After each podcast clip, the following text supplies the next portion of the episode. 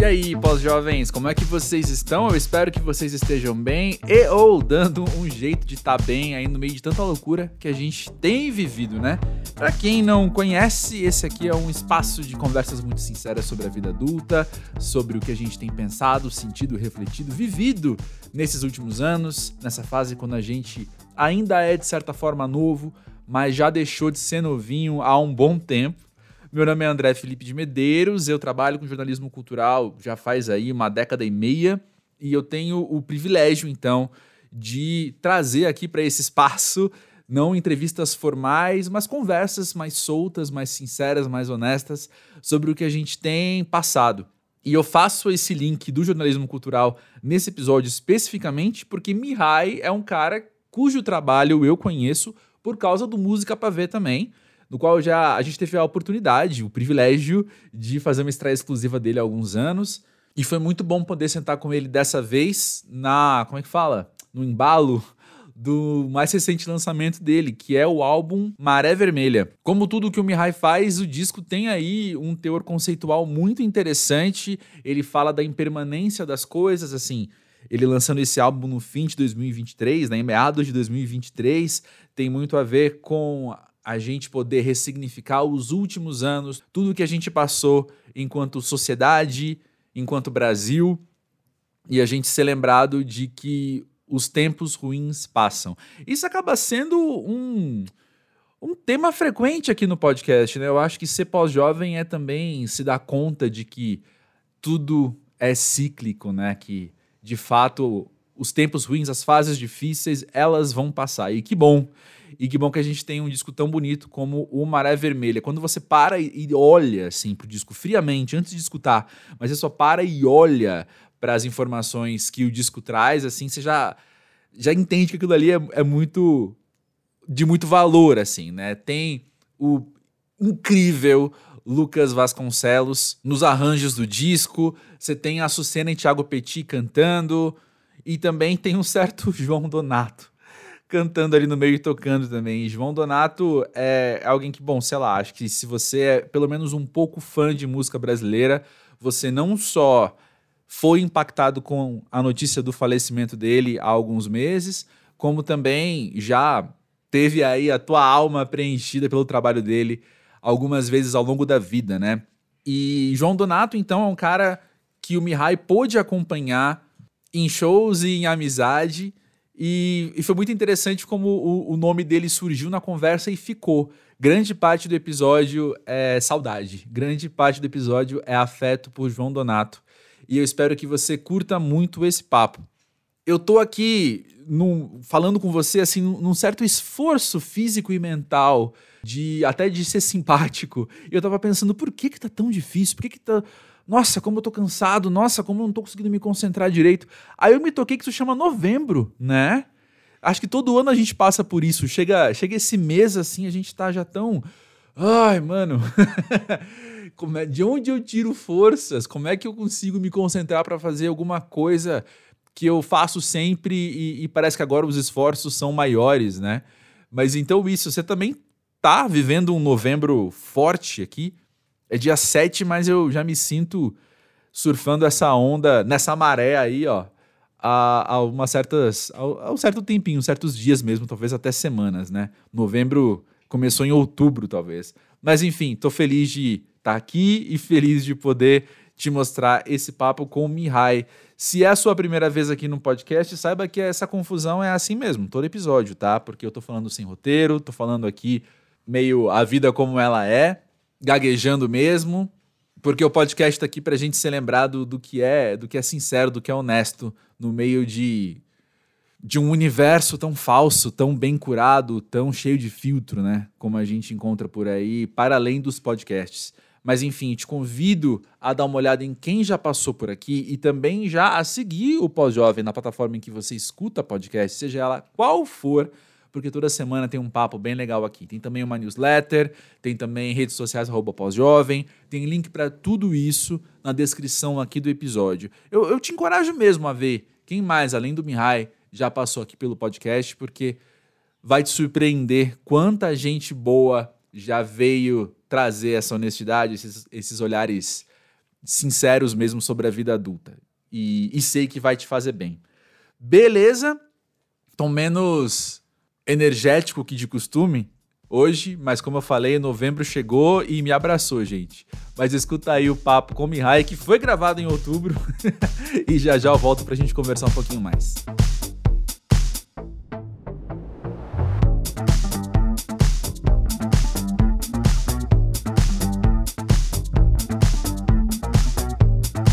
Mihai, conta pra gente, pra você, o que é ser pós-jovem? Pós-jovem? Ah, acho que tem essa coisa de ser maduro, né? Ser mais maduro. Uhum. Uma pergunta louca, nunca me perguntaram. Mas é bom, eu, eu curto a maturidade. E eu me sinto jovem, ainda me sinto bastante jovem. Uhum. ah, tem essa, é, essa coisa de amadurecer, né? De, de pensar diferente, né? Os jovens são muito impulsivos, né? E agora a gente nessa idade a gente tem mais, ah, não sei, eu tive filha, né, com 30 uhum. anos, então isso já, já dá uma amadurecida rápida, né? Uhum. Mas 45 anos eu não me sinto nessa idade, eu me sinto mais jovem. Interessante.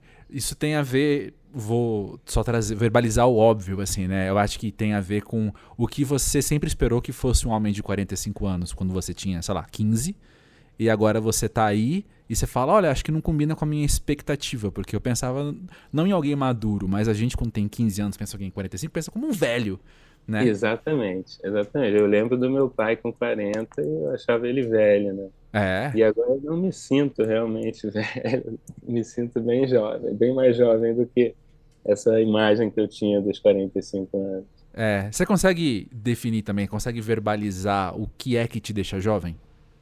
Ah, essa vontade de, de né, de, de viver, de... Eu não me sinto cansado. Inclusive, eu nunca fui muito do esporte, assim, agora, dos 40 para cá, eu tenho feito mais esporte, tenho me sentido uhum. com a energia de, de um pouco de, de, um cara mais jovem tal. Eu era mais sedentário quando eu era mais jovem. Uhum. Engraçado, né?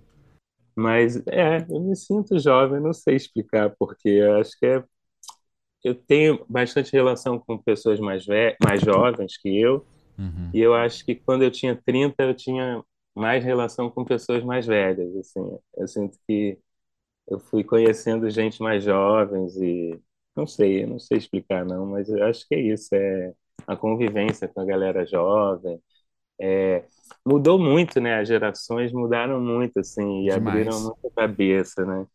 Então eu sinto que eles me ensinam muito, os jovens. Inclusive tem uma música minha que é a Outras Terras do disco anterior. Uhum. É uma música que eu fiz com um garoto de 20 anos, assim. Uhum. E, e, eu me identifico a beça com ela, é Outras Terras, é uma música super é um haikai, né? Não, quase não fala nada, assim, tem, tem pouquíssimas palavras, pouquíssimas letras, né? Frases, são, são é quase um haikai mesmo, são quatro frases assim e uhum. resumiu bem assim o que eu sentia e esse menino super participou da música assim ó, garoto no o Felipe Mendes super uhum. jovem enfim eu, eu, eu, eu faço músicas é, agora essa música com o João Donato né uhum. 89 anos quem produziu foi um garoto também o Guto Brant uhum. que tem acho que 25 não chega a ter 30 anos e eu admiro pra caramba, assim, o jeito dele produzir, assim, o jeito dele pensar, a cabeça dele é muito, é muito mais moderna que a minha, né, assim, em termos sonoros, assim, eu tenho escutado bastante som da galera mais jovem, assim, eu tenho me identificado bastante. Uhum. Apesar de ter parcerias com pessoas bem mais velhas que eu também, né? É, você acabou Mas de citar é... o João Donato. Mas olha só, quando você fala um garoto de 25 anos, eu acho que essa é uma frase pós-jovem. Porque, como a gente falou, né? O, o, moleque de 15 olhar pro de 45 como um velho, mas olha pro de 25 como um grande adulto, um pleno adulto, né? Aí quando Sim. você se sente jovem aos 45, você olha pro de 25 com 20 anos a menos que você, com uma vida a menos que você, e você fala, ah, gente, é um garoto né? você teve um momento de você ter que fazer esse ajuste mental, de você entender assim, de fato, as coisas são mais fluidas do que eu achava? Ou foi muito natural para você perceber isso? É, eu acho que foi natural, sim. Ah, sempre que você faz aniversário, assim, vê Hum. 40 anos, nossa, já você fica meio se repensando. Tem aquela coisa da crise dos 40, né? Você teve crise? Eu acho que eu tive um pouquinho, assim, de, ah, de me sentir, caramba, tô ficando velho, né? 40 é um Mas eu- número eu- muito bonito, né? Assim, tipo, 40, É. chega de um, de um jeito, assim. É, esse ano foi 45 também, foi, eu fiz agora há pouco, dia 10 de outubro. Mas eu acho que não, eu, eu acho que meus amigos, mesmo da minha idade, assim, é uma geração que realmente era uma impressão errada que eu tinha, assim, dos 45 ser velho, porque não é, né? Eu acho que mudou também, né?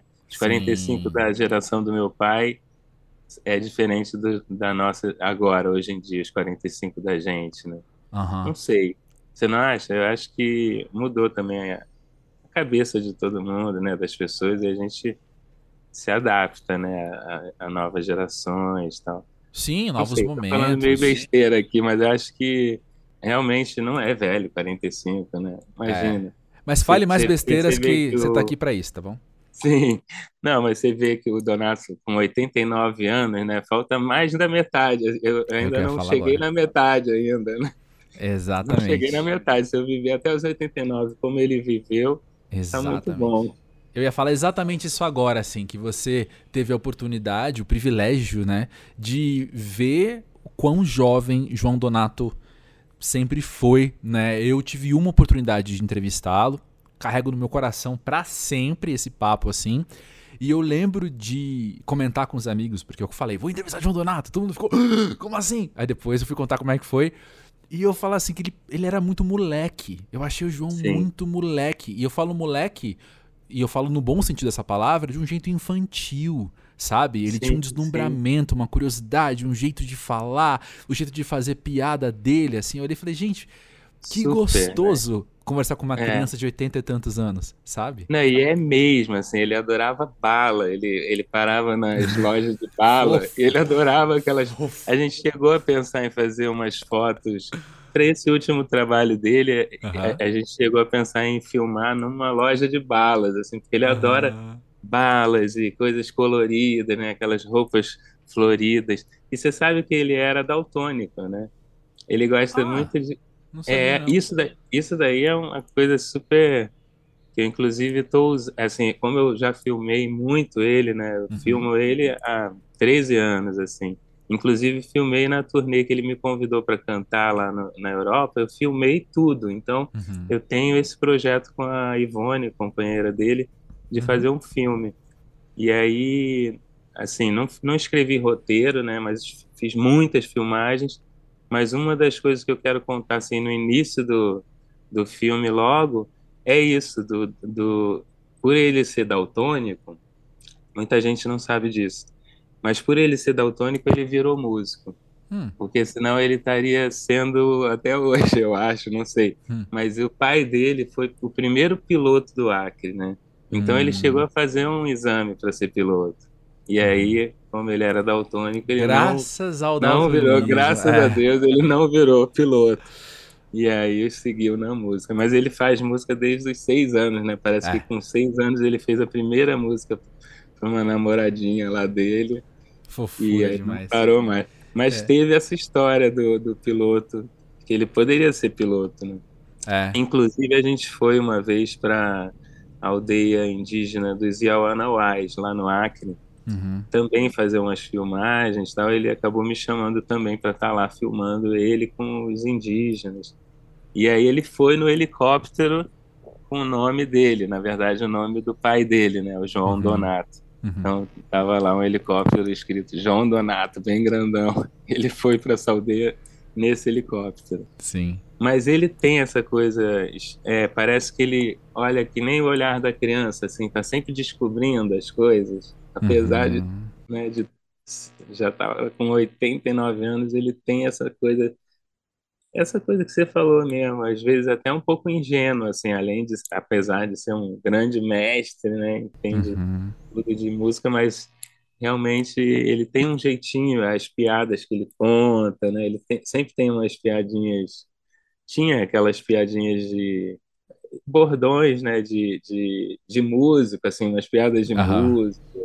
Umas coisas assim. Ele estava sempre brincando, sempre tinha um espírito muito brincalhão, assim. Uhum. E às vezes eu via coisas assim, aí já, é, já não é coisa de criança, eu acho que é de maturidade mesmo. Uhum. Que é, sei lá, a gente está na passagem de som e aí dá um problema danado no, na técnica.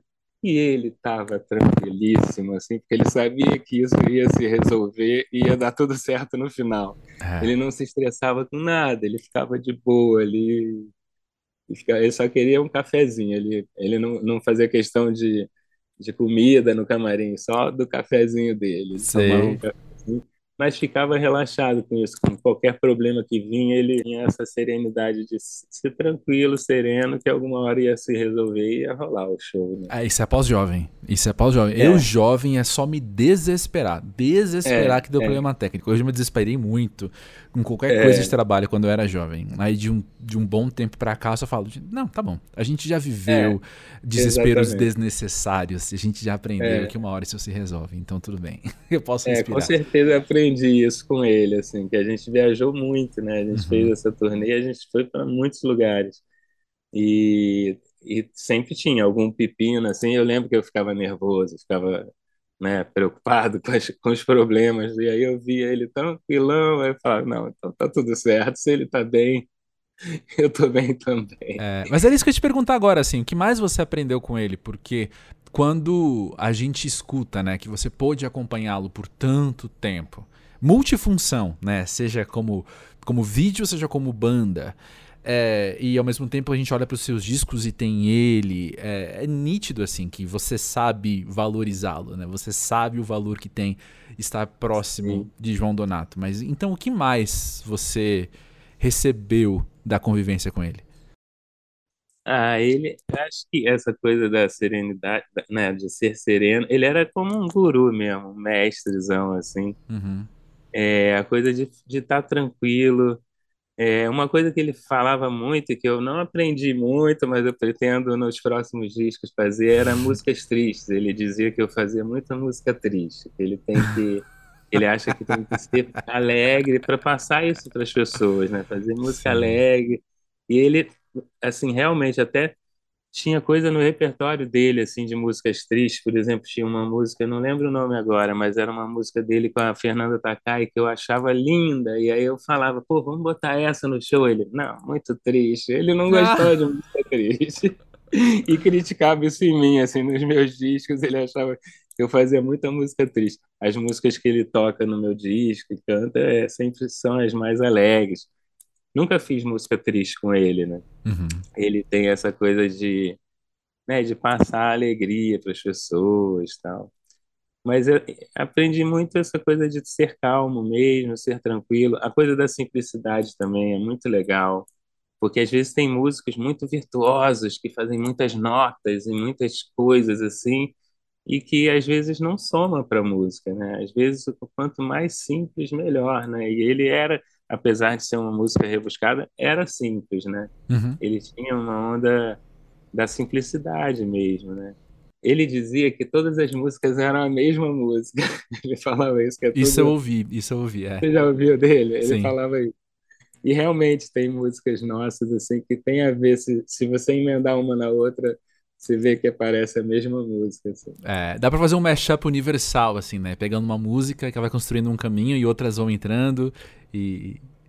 Sim, total. Eu não, sabia, eu não saberia por onde começar, mas o João Donato fazia isso de olhos fechados, assim, com o pé nas Muito, costas, né? né?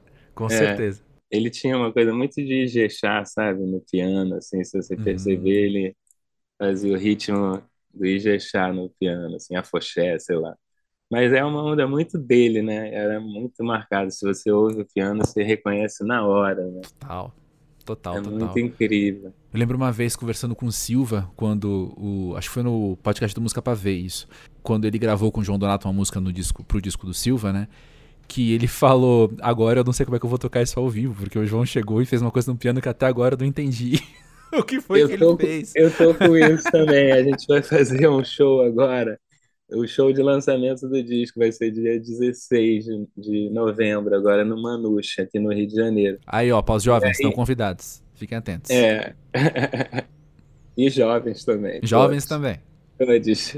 Mas a gente começou a ensaiar toda segunda agora e eu ainda não botei a música dele. Eu falei que, além de não ter o piano dele, eu vou ficar muito emocionado na hora. Não É, sei, eu tô pensando em não tocar essa música. É. Talvez até uma antiga, nossa, mas essa do disco, que foi realmente a última gravação, assim, foi um mês antes dele ir para o hospital. Uhum, E um dia antes dele ir para o hospital, eu tive com ele, ele estava muito cansadinho mesmo, estava com muita uhum, dor na coluna.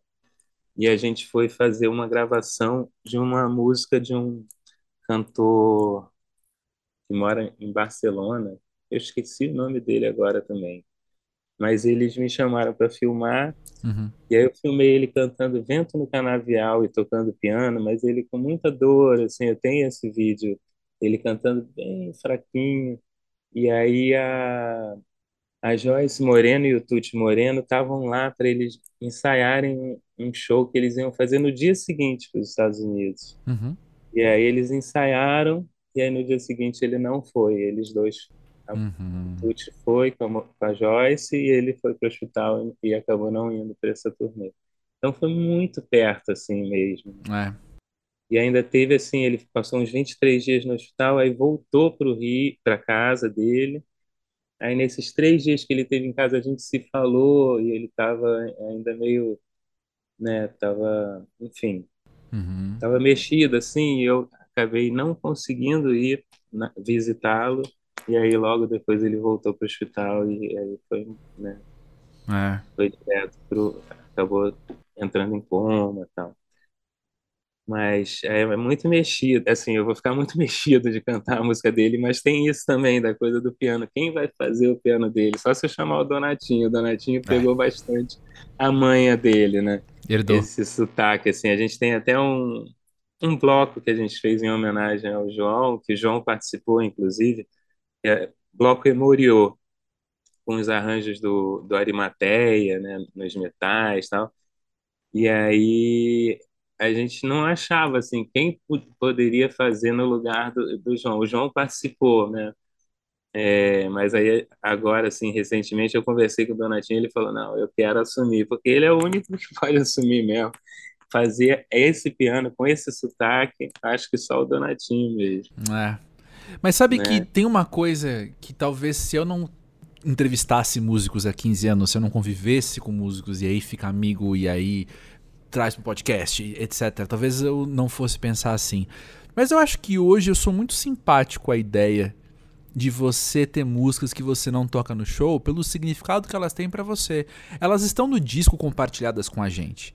Mas até pela gravação, pelo lançamento, por ter sido, enfim, a última oportunidade que você teve de trabalhar com ele, ela tem um significado pra você que você pode preservar da maneira que você que, que te fizer melhor, entendeu? Você não precisa Sim, necessariamente colocá-la no show porque ela tá no repertório do disco. Não.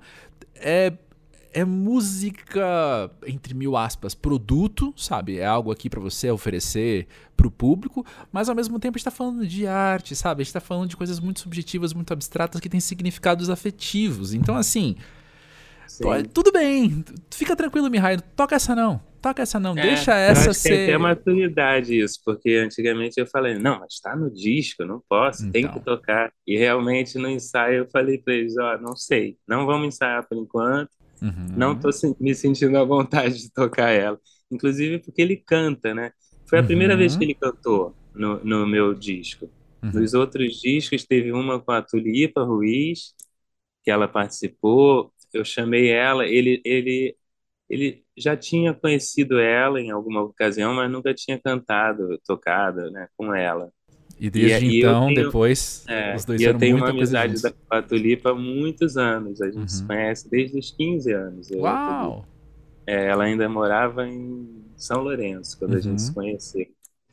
E aí e trocamos muitas cartas, a gente era amigo à distância, assim, mas fomos para Lumiar, para São Tomé das Letras, Itamonte, a gente fazia viagens juntos, né? Mas cada um estudava nas suas escolas, né? Eu no Rio, ela lá, ela, ela dava, ela trabalhava num disco, numa loja de discos lá. E eu conheci todos os amigos dela, tal. a gente era muito amigo. Aí eu chamei ela para participar desse, desse, dessa faixa. Uhum. Aí no, no disco seguinte foi ele e o Chico César, que também foi um encontro inédito. Eles nunca tiveram, nunca tinham feito nada assim, né, juntos. Até agora, com a partida dele, o Chico repostou essa música, né, que a gente fez, que chama Uhum. O Fogo, a Foto, Photoshop. Ele canta e ainda tem uma guitarra do Renato Pial. Então é um encontro de três gênios assim juntos, né? É é inédito, né? Nunca Uhum. foi, nunca fizeram nada juntos, três. Foi muito especial. Você falou aquilo que a gente estava falando do, do Donato também. Nessas viagens, a gente fez umas viagens para a Rússia, para a França, Portugal, para um monte de lugares. E ele sabia sempre um pouquinho das línguas. Hum. Era impressionante, assim. Ele ele fala um pouquinho, até na russo ele tinha alguma coisa que ele sabia. Ele era muito curioso com isso, assim. Acho que ele falava até um pouquinho de árabe. É muito louco isso, né? E tem umas coisas, você falou isso de, do espírito criança, assim, tem uma, tinha umas manias dele, assim, eu lembro que além da, da- das lojas de bala, ele gostava muito de entrar em farmácia, era o programa Ah, das... A gente chegava nas cidades, ele saía do hotel, a primeira coisa que ele fazia era entrar numa farmácia. isso é pós, pós-jovem. É, isso é total, total. Ah, mas era maravilhoso mesmo, É, conviver com ele, assim. E foi, assim, isso teve todo um processo, assim, no início da nossa amizade, né? Porque a gente era vizinho de, hum, de, de bairro, assim, ele morava bem pertinho daqui. E aí, os primeiros encontros foram muito inusitados, assim, porque a gente Primeiro eu conheci a companheira dele na rua, assim, a gente trocou ideia, ela falou, ah, chega lá para conhecer o meu marido, meu marido é o João Donato, ele vai gostar de te receber e tal. Eu, Nossa, vamos lá. não dá Aí, recusar esse convite, meu amigo. não dá, não dá. E aí eu cheguei lá uma noite, assim, que ela falou, uma outra vez a gente se encontrou e falou, vai lá mesmo, vai hoje à noite. Aí eu fui lá. Cheguei lá, tava ele e o João, João Bosco, estavam os dois. Eu fiquei muito assim, nossa, desconfortável, assim, vou incomodar os mestres ali. Eu sendo jovem ali, eu me senti muito jovem, né? Sim. E o que que eu vou fazer ali? Mas cheguei lá, fiquei na minha, assim, e eles ficaram muito tempo em silêncio. Eles só ouviam a música, eles estavam ouvindo um monte de músicas e não falavam nada. Às vezes, entre uma música e outra, ele soltava um muito bueno, muito bueno, e continuavam ouvindo. E eu fiquei super constrangido com aquilo. Falei, nossa, eu acho que eu tenho que ir embora para eles começarem a conversar e poderem interagir, que eu que tô, tô sendo inconveniente aqui. E aí, na mesma semana, por acaso, o João Bosco deu uma entrevista no Jô Soares e ele falou exatamente que ele ia para casa. Ele falou assim: a discoteca do João Donato é a melhor do, do Rio de Janeiro. Você chega lá, tem muitos discos e a gente faz realmente audição. E aí ele criticou essa coisa dos jovens, mais uma vez falando dos jovens, Aí, ó. os jovens não conseguirem ouvir, né? Não, não conseguirem ouvir uma música sem ficar conversando, porque você está conversando ou está ouvindo, né? Então Uhum. isso é mais um ensinamento assim que ele me deu. Eles realmente ficavam horas escutando só. Eles não conversavam porque eles estavam ali ouvindo, né? Eles são daquele tempo que chegava um disco do Chet Baker, vamos ouvir esse disco. Eles ficavam em silêncio ouvindo aquele vinil, né? Então eles continuaram até hoje. Eles só ouviam, ouviam, ficava a madrugada inteira ouvindo música. E depois disso eu fui muitas vezes para lá, só eu e ele, e a gente ficava sem conversar muito tempo, só Uhum. ouvindo aqueles discos maravilhosos que ele tem. E, e demorou para a gente fazer música. A gente levou uns três anos para fazer a primeira música. Assim. Um dia ele sentou no piano e falou: Vamos fazer uma, e a gente fez. Mas Uhum. ficou uns três anos assim indo lá só de realmente de aprendiz assim do mestre, ouvindo muita música boa. E aí um dia ele resolveu, vamos fazer essa parceria, e aí a gente fez algumas, assim. Mas realmente gravada nossa, a primeira foi essa com a Tulipa. Aí depois eu gravei no disco dele, que foi um disco duplo, que é o Couro Tá Comendo, o Bicho Tá Pegando. Foi também inusitado, assim, não foi uma coisa assim, vamos chamar o Mihai para gravar esse disco. Foi Uhum. um, um show ao vivo dele, que eu cheguei lá no camarim, e aí a gente conversando, ele falou: "E aí, vamos cantar?" E era um show assim com músicas inéditas. Tinha essa minha, tinha uma com o Nelson Mota e uma com o Gabriel Moura. E eles estavam lá na plateia. O Gabriel Moura é um puta cantor, e ele não chamou o Gabriel, porque eu estava ali na intimidade do camarim. Ele falou: Ah, vamos lá, vamos cantar. E a gente já, tinha, já estava cantando, eu estava cantando bastante com ele, assim. Isso foi antes dessa turnê que a gente fez, mas Uhum. eu já tinha cantado em alguns lugares com ele. E eu falei, poxa, mas é ao vivo, gravação. Aí o produtor também reclamou, falou, não, mas só tem um microfone condenser, não dá para o Mihai cantar. Aí ele falou, não, não, ele senta do meu lado. E aí eu sentei no piano do lado dele e a gente cantou. E foi muito doido, porque assim, eu nunca ensaiei com ele, né? Ele não gosta de ensaiar. A gente sempre Aham. fez ao vivo sem ensaio, assim. Inclusive nas gravações também. Ele vai lá, grava duas vezes e acabou, né? Não tem Aham. É aquele cara de primeira, assim. Não só ele, né? Robertinho Silva, toda Quem pode, né, dele. amigo? Quem pode É, fazer pode, isso. claro, né? É. E aí, nesse dia foi muito louco, porque a gente já tinha gravado há muito tempo essa música. Já tinha gravado com a Tulipa, né? Uhum.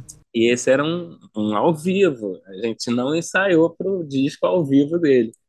E aí, quando eu sentei do lado do piano dele, ele falou assim: Como é mesmo a música? Ele não lembrava.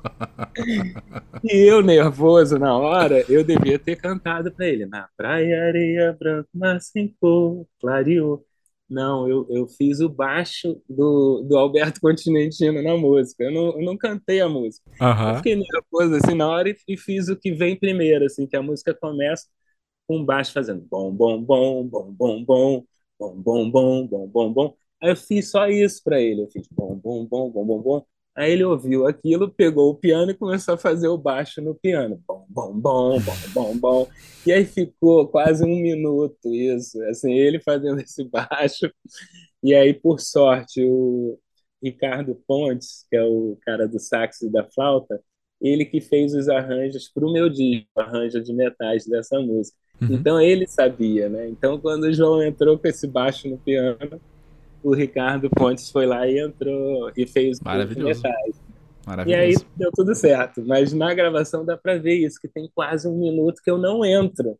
Eu fico é como um jazzão mesmo, que entra uma Sim. jam, né? Uma jam, vai entrando as coisas e eu entro um minuto depois, assim. Aí, É ó, mais muito... uma vez, mais uma oportunidade de se desesperar, que você não precisava se desesperar. O João Donato tava mostrando ali, não. Esqueceu, como é que é mesmo? É isso aí. É, como é que é isso mesmo? Ah, É Vamos isso lá. aí. Mihai, a gente Muito tá se estendendo bastante nesse assunto, mas eu acho que é muito importante a gente falar de fato do que a gente. De como é bom a gente ter modelos que a gente pode né, aprender essas coisas, pessoas mais velhas que a gente pode aprender essas coisas. E eu quero fazer uma observação. Você reparou que você mistura os tempos verbais ou fala dele? Você fala dele no É, presente muitas eu vezes? falo no presente. Eu acho que ele tá muito no presente mesmo. Uhum. Ele tá muito, assim. Eu, eu- esses dias a gente, eu tava conversando, eu converso muito com a companheira dele, né? Uhum. E ela tava falando de pequenas coisas, assim, pequenos sinais dele. Que apareceu um, passarinho pro filho dela e, ele, e ela tinha certeza que era ele ali. E aí ela ficou, nossa, nem sei se eu posso estar falando assim, mas é, é a intimidade dela, mas é tão bonito que eu acho que eu posso falar. Ela chegou e falou: Poxa, João, você apareceu já pro, pro André, já apareceu pro Donatinho e para mim. Aí aparece uma flor, assim, numa, numa planta que ela disse que nunca floriu e que ele adorava na casa dela. E aí nasce uma flor. Ele está presente nas pequenas coisas. Nesse dia que ela falou isso comigo, foi semana passada. É, foi semana passada. É, nesse dia apareceu um beija-flor aqui para mim. Eu falei, ai, é o João aqui chegando aqui. Ele está muito presente, né? E ela demorou bastante para poder ouvir assim a voz dele, né? Ela deve ter sido, né, muito forte para ouvir, mas agora ela está começando a ouvir de novo as músicas e sentir ele Entendi. assim. E eu também, eu também não não tenho ouvido ele, mas sempre que eu ouço assim, agora, né, no disco, no, quando a gente lançou o disco, eu dei um play lá no, né, no, no disco e aí veio essa música, mexe mesmo, né? Porque É. ele tá ali, né, a voz dele cantando. Mas ele é eterno, né? A obra dele é eterna e ele também é assim presente na energia. Por isso que eu estou falando, às vezes eu falo no presente, mas Entendo. ele está aqui mesmo com a gente. Entendo. Eu vou fazer uma ligação que pode ser meio nada a ver. Aí você me fala, não, cara, nada a ver. Mas eu acho que quando a gente. Eu acho que quando você coloca no mundo o Maré Vermelha, que é um disco sobre a impermanência das coisas, eu entendo que ele vem de uma. O conceito vem de uma impermanência daquilo que é ruim, vai embora. E pode ir embora meio que da noite pro dia. Mas a gente, pós-jovem, saca que o que é bom também pode ir embora da noite pro dia, né? Também é impermanente. Não, com certeza a alegria e a tristeza, né? São, tudo é impermanente, né? Mas a alegria também, né? Nada é para sempre, né? Tudo é permanente, tudo é impermanente mesmo. Uhum. É, o budismo fala isso, né? Que se a gente tem esse entendimento de que tudo é impermanente, né? É, evita bastante o sofrimento mesmo. Uhum. Realmente, a, a tristeza é um conforto saber que a tristeza é impermanente, mas a, a alegria também não dá para ser alegre o tempo todo, né? Essa coisa das redes sociais, né, que fica Uhum. tentando vender isso pra gente, realmente não é assim, né? Não é por aí, né? E por que você acha que você faz mais música triste? Eu não sei, cara. Voltando a João que eu- Donato. É. Não, ele realmente me criticava com isso, e eu acho que eu quero fazer um disco bem alegre mesmo, em homenagem a ele. Porque eu Ah, que dediquei bonito. a ele, essa, esse disco eu dediquei a ele, ele não ia gostar não, porque esse disco tem muita música triste. Mas não, mas eu acho que... Ah, eu, eu, eu, eu ouço, minha filha fala, ah, meu pai só ouve música triste, os amigos do meu pai só fazem música triste, ela Aham. fala. né? Eu gosto de melodias tristes, nascem tristes, eu não, não é uma coisa que eu, eu tento fazer, né? Eu que não consigo fugir um pouco disso. Mas tem músicas alegres, sim, e eu acho que meus discos, ante... os primeiros, são mais alegres mesmo. Sei. É porque o Amor em Tempos Nublados já era anunciando, Tempos nublados. assim, é, já estava, já tinha acontecido, Uhum. o Temer já estava no poder, já, já Uhum. era, já tinha, já estava um futuro bem obscuro mesmo. E aí, em seguida, a Maré Vermelha foi toda feita na pandemia, né? Todas as músicas foram feitas na pandemia. Então, não tinha como eu forçar uma alegria, né? Uhum. E aí demora para lançar, né? É claro que a gente está em novos tempos, novo, novo governo, é esperança, né? Os artistas cheio de edital agora, cheio de coisas assim de, de esperança mesmo, porque tava bravo, né, pra gente e para todo mundo, né? Tava muito difícil, né? Oh, E aí agora tem uma esperança. E eu demorei para lançar esse disco, né? Então realmente ele veio com, com um sentimento ali de trás da, da pandemia, né? é. Mas não sei, Mihai. Posso estar sendo muito. Muito pessimista, vai. Mas eu acho que o que a nossa geração viveu, pensando nos últimos 20 anos, assim, é a gente entender que a esperança também é impermanente, sabe? Sim. É a gente olhar para um momento positivo e falar, tá, mas até quando? Eu não sei se é um cinismo meu, sabe? É, não, tem, Pessoalmente, tem, assim. um, tem um artista amigo meu, Márcio do Vale, que ele tem uma frase assim que ele escreve na rua. A gente fez umas músicas minhas, eu e ele fomos nas ruas escrever assim a letra de músicas minhas. Uhum. E ele tem uma frase que ele sempre bota, que é vai passar é o caralho. Ele fala isso. É foda, né? É isso que você tá falando, né? Realmente, a gente às vezes acorda com esperança, às vezes acorda desesperançada, né? Mas Uhum. mas é, pode ser da nossa geração, né? Porque foram muito. ah, esse tempo da pandemia não é só a pandemia, né? A gente Uhum. todo dia acordava com uma notícia horrorosa, assim, realmente a gente viveu um momento muito. Aqui no Brasil foi mais intenso ainda, né? Sim. Eu Muito lembro de vez em difícil. quando alguém no Twitter coloca assim, dá um retweet numa notícia do dia, que é uma notícia, sei lá, muito muito prosaica, assim, sabe? Uma coisa muito cotidiana. E fala, ai, que saudade que eu tava de ler notícia assim, sabe? De, o problema do dia a gente discutir essa coisinha aqui que aconteceu. Essa sabe? bobagem. Essa né? polêmica de celebridade que, sei lá, É. falou, sei lá, mentiu, traiu, não sei. E a gente poder discutir isso, sabe? É um alívio, né? Também. É, é verdade. Que tempos que a gente viveu, né? É. E como é que é pra você processar isso? Eu pergunto na obviedade da resposta aqui. Compor o Maré Alta é uma maneira de você processar Sim. tudo isso que você está vivendo, pensando, sentindo, né? É, eu acho, eu, eu digo isso, que a gente faz uma música, sei lá, com uma separação, né? Uma coisa Uhum. que ficou ruim, assim, na vida, aí vai e faz uma música, isso é 10 anos de terapia, né? Que, que É. ressignifica tudo, né? Vira arte, né? Uhum. É muito bom. Eu acho que é isso, é dar uma cura, né? Cura a gente também, né? Não só quem vai escutar uma música e tá vivendo um momento parecido, mas quem Uhum. viveu, assim, eu- meu trabalho não é autobiográfico, mas muitas vezes acontece eu estar muito triste com alguma coisa e fazer uma música, isso vira uma cura. Isso também o Donato falava, que música é remédio, né? Uhum. Uhum. Ele tinha essa história do... Isso ele falou pra mim também, né? Ele falou, né? Falou, é. você não esqueça, ele falou pra mim também. Mas É, esse, é, bom, vamos. É que senão vai ficar só no Donato, mas eu ia falar do serotonina, né? Que é isso, né? A, a música dá uma, uma alegria pra gente, assim, é, enfim. Tá Mas é, certo. é isso, é Tá isso. cura, né? É, É remédio. Exatamente. E eu acho muito, muito interessante tentar entender os seus processos criativos também, porque a tua criatividade ela é bastante 360, né? Assim, você é um cara da música, mas também é um cara do vídeo, e você é formado em teatro, né? Como é que você olha para os seus processos criativos hoje, assim?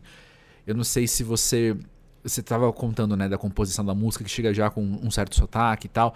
Mas quando você tá tendo uma ideia, ela já tem uma linguagem, ela já tem um vocabulário, que isso aqui é algo para se explorar em música, isso aqui é algo que, se, que eu exploraria melhor em vídeo, ou, ou não, ou como é que é? Ah, Às vezes as ideias dos vídeos vêm quando eu tô fazendo a música, eu já imagino um clipe, sim. Sei. Mas, ah, eu acho que é tudo muito orgânico mesmo. Eu, eu geralmente eu componho letra e melodia juntos, né? Por isso que muitas Uhum. vezes eu faço tipo 70% dos discos são músicas que eu fiz sozinho mesmo. Aí tem alguns parceiros, tal, mas quando eu faço em parceria, geralmente eu gosto de fazer no olho no olho ali juntos, Uhum. Porque realmente uma, uma, uma palavra sugere a melodia, ou ao contrário também, a melodia já vem com a palavra. E essa coisa do vídeo é, é muito, assim, eu, eu, eu faço muito sem roteiro, assim. Às vezes tem roteiro, sim, mas a maioria das vezes são coisas que eu vou filmando. Tem clipes, por exemplo, que é imagens que eu, que eu juntei durante um ano no celular. E Uhum. aí eu falo, pô, vou fazer um vídeo com essas imagens que eu tenho. Tem, isso é um exemplo de um tem uma música antiga minha, Tontos, que é toda feita com coisinhas que eu filmava de lagarta e formiguinhas, coisas. Eu via coisas da natureza assim na hora e filmava assim. Uhum. É, mas tem vezes que eu faço roteiros também. Recentemente eu tive a honra de fazer o clipe da Alaide Costa, né? Que é aquela Maravilhosa, 100% diva maravilhosa. incrível, parceira do Donato também, incrível. Sim. E ela, pô, histórica demais. Uhum. Foi essa produção do MC, da Pupilo e Marcos Preto, né? Uhum. E aí eu tava na casa do Marcos Preto, no- eu acho que era aniversário dele, ela tava lá e eles botaram a música Tristonho, que é uma letra Nando Reis, com música dela. E aí na hora que eles botaram a audição dessa, né, fizeram essa audição dessa música, na hora me veio o roteiro na cabeça, assim. Uau. Na hora falei com, o- com o Marcos, olha, isso aqui eu imagino, porque a, a, a música sugere muito que era um reencontro de anos depois de um casal, porque ela fala, é, agora você vem dizer que ainda quer, qual é, né? Você me tratou super mal e agora você vem dizer que ainda quer. Então eu imaginei isso, e aí peguei um casal de 20 anos, que é ela bem jovem, eu chamei até a Bibi Caetano, que é uma Sim. cantora que sabe quem é? Ela Sim. cantava com o Bacchus do Blues, que é Uhum. linda e tem muito a ver assim o olhar dela com o olhar da Alaide. E aí fiz cenas aqui no Rio dela com o Rude, que é o, o, o rapaz que fez o papel do, do desse casal, né? Uhum. E aí filmei ela lá em São Paulo também, e aí juntei essas imagens, assim, uma coisa que liga a outra é o disco do Clube da Esquina, também foi uma coisa que eu pensei na hora, assim, porque ela gravou nele, né? E eu tenho aqui em casa e o Marcos Preto tem lá em São Paulo. Então foi orgânico. Ele levou para filmagem o disco. Eu falei, ah, eu tenho também. Vamos fazer essa ponte entre 60 anos, né, de diferença entre ela e, e a Bibi. Uhum. E aí quem fez o companheiro dela é o, o Wilson Rebelo, que fez o Bacurau. É um senhor Uhum. que nem é tão senhor assim, mas ele fez o papel de um senhorzinho, que é o Uhum. casal. Mas as coisas vão acontecendo, assim, porque realmente eu faço vídeo há muitos anos, assim. A minha avó tinha uma ilha de edição de videocassete, assim, tinha três Olha. vídeos, né? Aham. É, dois plays e um rec. E ela sempre teve câmeras. A primeira câmera dela, eu lembro que era ligada um cabo no, Na no bateria? cassete, no Ah, no videocassete. videocassete, sei. O videocassete andava com a câmera, assim. E ela teve. Super 8, aí depois foi evoluindo para Super VHS. Na época do Aham. Super VHS eu tinha 14 anos, e eu filmava, brincava com meu irmão de fazer videozinhos de clipes e brincadeiras assim, entrevistas e tal, e editava na casa dela, assim, muito jovem, né? Então, o vídeo sempre teve, assim, na minha. E ator também, eu fui ator durante uns 15 anos. Eu acho que isso ajuda muito no palco. Hoje em dia, Oh. eu, quando eu faço show e tal, eu tenho que até controlar um pouco, assim, para não fazer tanta performance. Sei. Eu, eu- recentemente eu tenho feito menos performance, eu acho que também é maturidade, assim, tentar respirar mais, pensar mais na música, senão se deixar eu, eu ficava o tempo todo dançando, me mexendo e fazendo performance, falando poesias também, mas esse, esse lado ator se mistura com o lado intérprete, cantor, né? Com Uhum. certeza. E compositor também, porque se eu não tivesse vivenciado, né, eu fiz a faculdade de teatro, isso, pô, eu, eu li um monte de dramaturgos incríveis, né, durante anos. Eu fiz seis anos de faculdade. Com certeza isso interfere no meu jeito de compor, né? O Uhum. Leonardo Lixotti falou uma vez que é, as minhas músicas parecem roteiro, né? Ele fala, ele, ele deu uns exemplos assim que eu dou uma situada na locação, Hum. é, na ação do personagem, não sei o que. Ele, ele fez essa comparação assim cinema, Interessante. música. É. Interessante. E Mihai, para terminar, conta o que, que tem te alimentado na criatividade, no, no tesão da vida, não sei. O que, que tem te nutrido na vida pós-jovem? Ah, eu acho que tudo, tudo que é arte me alimenta muito, né? Teatro, eu tenho ido em, em peças. É, essa semana eu fui naquele Ficções, Fricções, né? Tem um Hum. Rzinho pequenininho, maravilhoso, com- que o Pupi, o, sabe qual é essa peça da Vera? Não sei, não conheço. Ah, é uma peça incrível que o Federico Pupi, que é um parceiro meu, toca Sim. cello, é um monólogo dela maravilhoso. Isso eu já saí de lá super é, com criatividade, assim, já fiz uma música nova, assim. Isso me alimenta muito, um filme bom, uma peça boa, isso, eu acho que isso me inspira muito a fazer música tal. Ouvir música também, mas é engraçado que quando eu componho, é, geralmente é uma fase que eu não estou escutando música. Eu ouço muita música, inclusive muita música da minha geração, assim. Tenho escutado bastante o Giovanni Cidreira, Sim, tem composição tem, dele no seu tem disco uma e tem pós-jovem com ele. Daqui a pouco eu É, dou a dica. ele foi a primeira vez que eu interpretei música que não é minha, né? Foi eu Uhum. estreiei como intérprete agora no quarto disco, porque os outros todos são todos autorais e essa foi uma música que bateu muito forte. É, quando eu conheci ele, ele tocou essa música, eu fiquei muito, eu gostei muito, Ah, assim. ele é E esse verão, é, ele é incrível. Esse verão eu fiquei hospedado na casa dele lá em Salvador. E a gente trocou muito, a gente pensou em fazer um show só nós dois também. Uhum. Ainda não realizamos isso, mas ele é um parceirão, assim, incrível. E eu tenho escutado bastante ele, tenho escutado, eu escutei esse disco novo da Açucena também, Uhum. E é produzido pelo Pupilo, mas também é produzido algumas músicas pelo Rafa Serbi, que é um parceirão meu. Tem um show comigo, que é só eu e ele, a gente fez recentemente no Julieta de Serpa, aqui no Rio. Ele é um grande parceiro também, eu tenho escutado esse disco bastante. Enfim, eu acho que o que me inspira é, é a arte mesmo, música e cinema e teatro. Acho que isso Uhum. tudo me inspira bastante.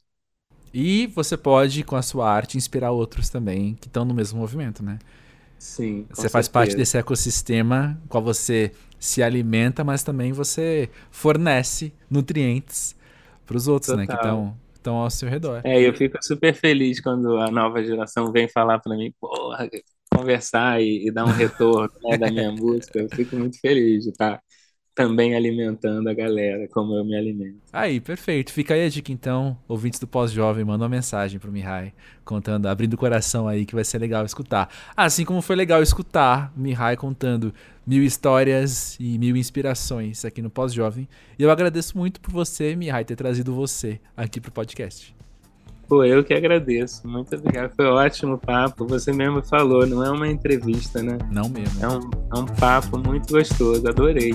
Gostei muito mesmo.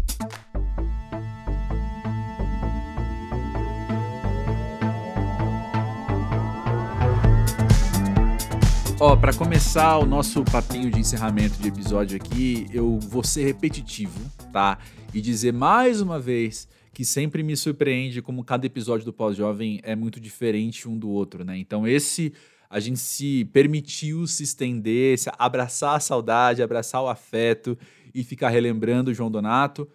E algo que nunca aconteceu aqui no Pós-Jovem, né? A gente sempre traz, acaba a conversa indo para vários lugares ao mesmo tempo. E nesse aqui a conversa escolheu, a, a vida orgânica né, ali da, da conversa escolheu que ela ficasse muito no João Donato. E que bom. João merece e nós merecemos esse afeto todo, né? E então eu vou te falar assim que na descrição desse episódio você encontra o link pro Música para Ver na entrevista que eu falei com o João Donato no podcast, também no Música para Ver, entrevista com a Laíde Costa, maravilhosíssima. E eu vou te dar um breve spoiler, assim, que nesse finzinho de ano, agora novembro, dezembro, vai rolar uma integração um pouco maior entre o Pós-Jovem e o Música para Ver. Música para Ver tá fazendo 13 anos no ar agora nessa semana e vai ter algumas novidades lá que o Pós-Jovem faz parte de alguma forma.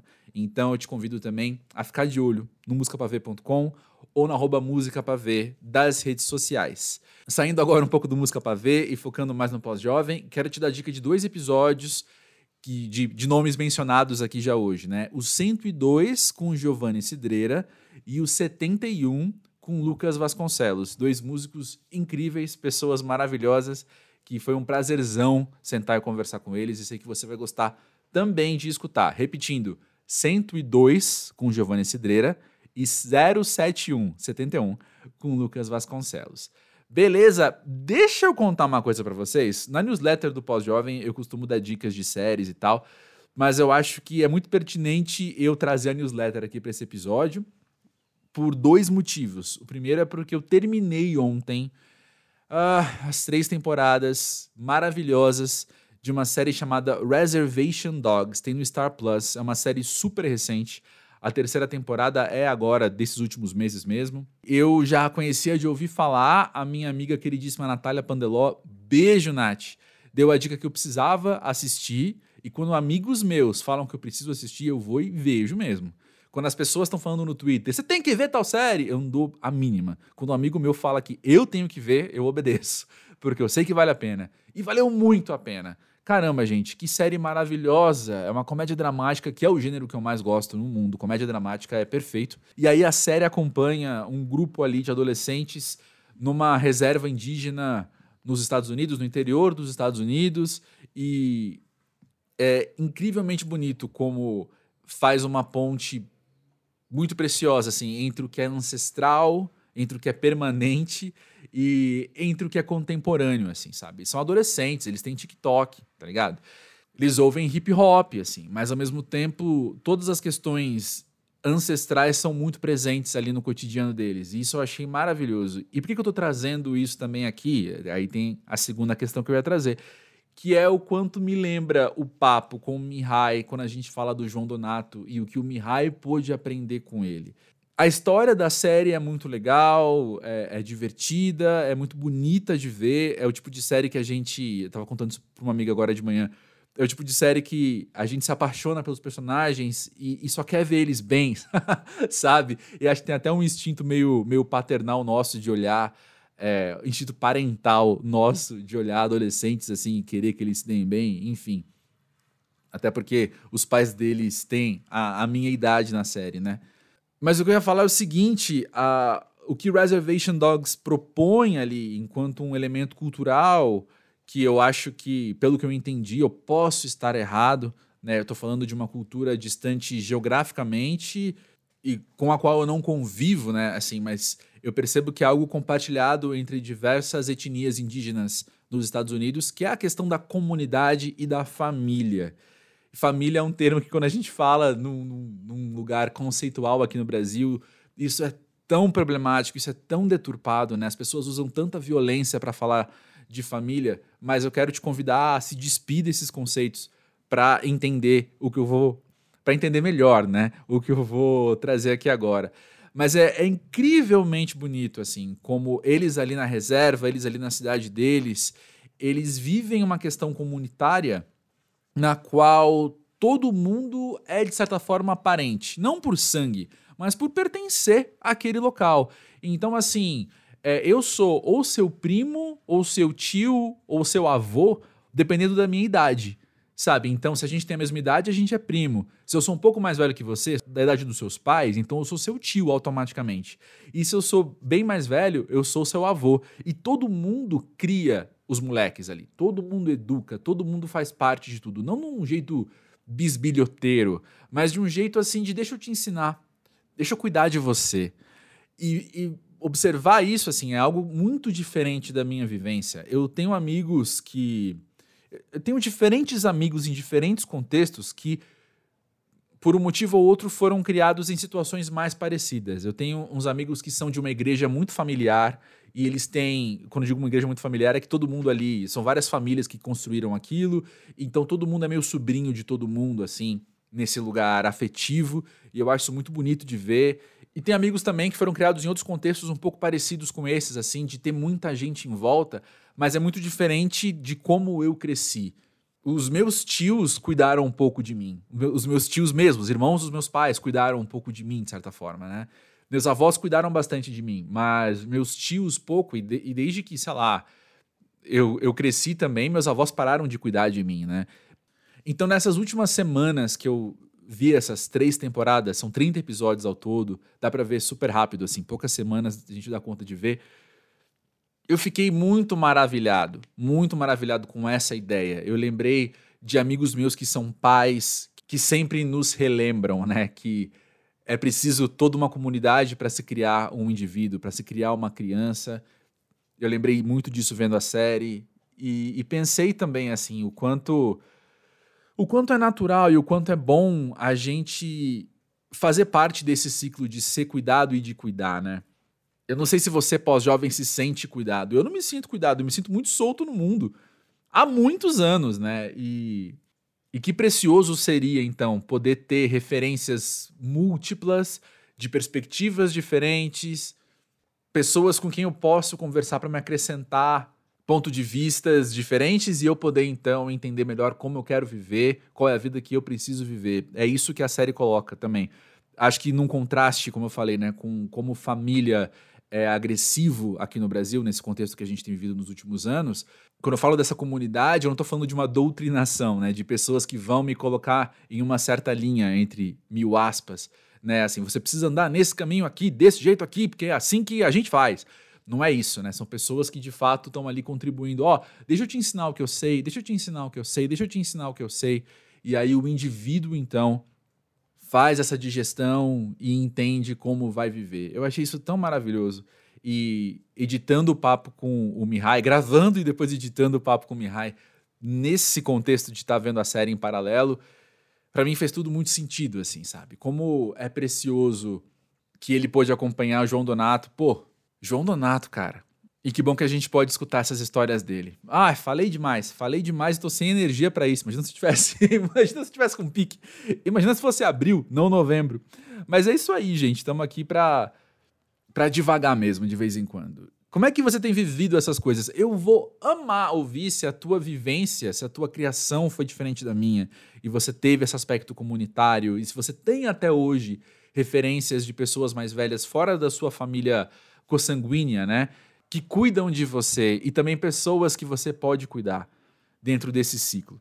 Eu vou adorar ouvir como é que é a tua experiência. E se você não tem isso assim como eu e também sente falta de certa forma, eu também vou adorar que a gente se abrace, sabe? Se console. Chega aí no podcast arroba pausjovem.com.br no arroba pausjovem das redes sociais. Como já mencionei antes, os links estão na descrição deste episódio. Gente, eu vou parar por aqui porque eu tô cansado, mas olha só, é muito bom poder, repito, colocar no mundo um episódio como esse, tão diferente dos outros também, tão cheio de saudade, tão cheio de afeto e também te deixar essa dica de ver Reservation Dogs. Tem, na newsletter, recentemente, eu falei de ver séries adolescentes, né? E Reservation Dogs eu acho que não é uma série adolescente. Eu acho que os protagonistas ali têm 17 anos, não sei, mas todo o universo que rege a trama, assim, sabe? Não é a paixãozinha e o. Sabe? Não é a série adolescente. Não é a popularidade na escola. Tá em lugares muito diferentes. Então, eu acho que é uma série com adolescentes, mas não uma série adolescente, saca? Fica aí essa recomendação também. Se você assistiu ou se você decidir assistir, também me conta que eu tô curioso. Beleza? Chega, falei demais. Grande beijo para você. Na semana que vem tem mais pós-jovem e tem newsletter nova. Então fique esperto aí. Grande beijo.